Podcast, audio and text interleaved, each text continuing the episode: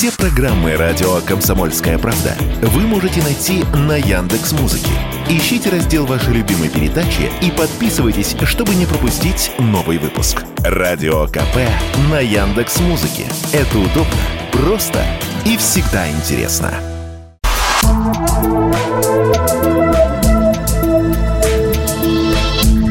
Просто космос. Всем привет! Здесь «Просто космос» и я, Баченина М. Продолжаем экспресс-курс про черные дыры. В прошлых выпусках мы разобрались с тем, как объяснить, что такое черная дыра и как их ищут. Но как же сфотографировать то, чего не видно? Помните человека-невидимку? Его не видно, но если он надевает на себя одежду, мы ее видим.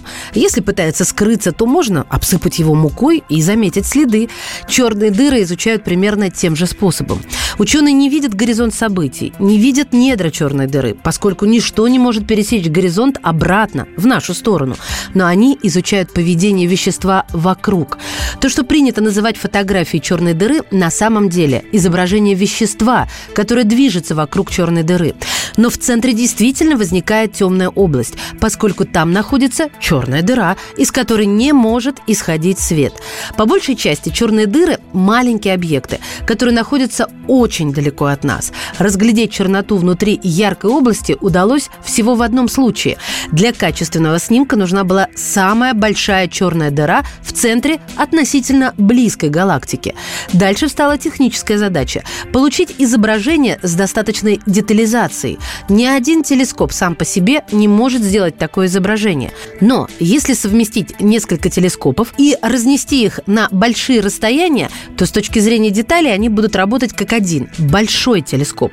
Именно таким способом, при помощи нескольких телескопов, которые были разбросаны по всему земному шару, удалось сделать снимок того, что все называют фотографией черной дыры в галактике М87.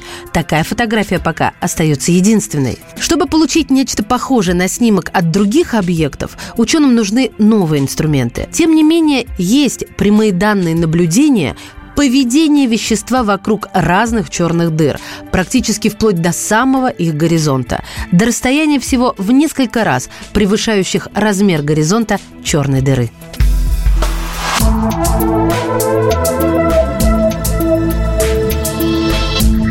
Просто космос.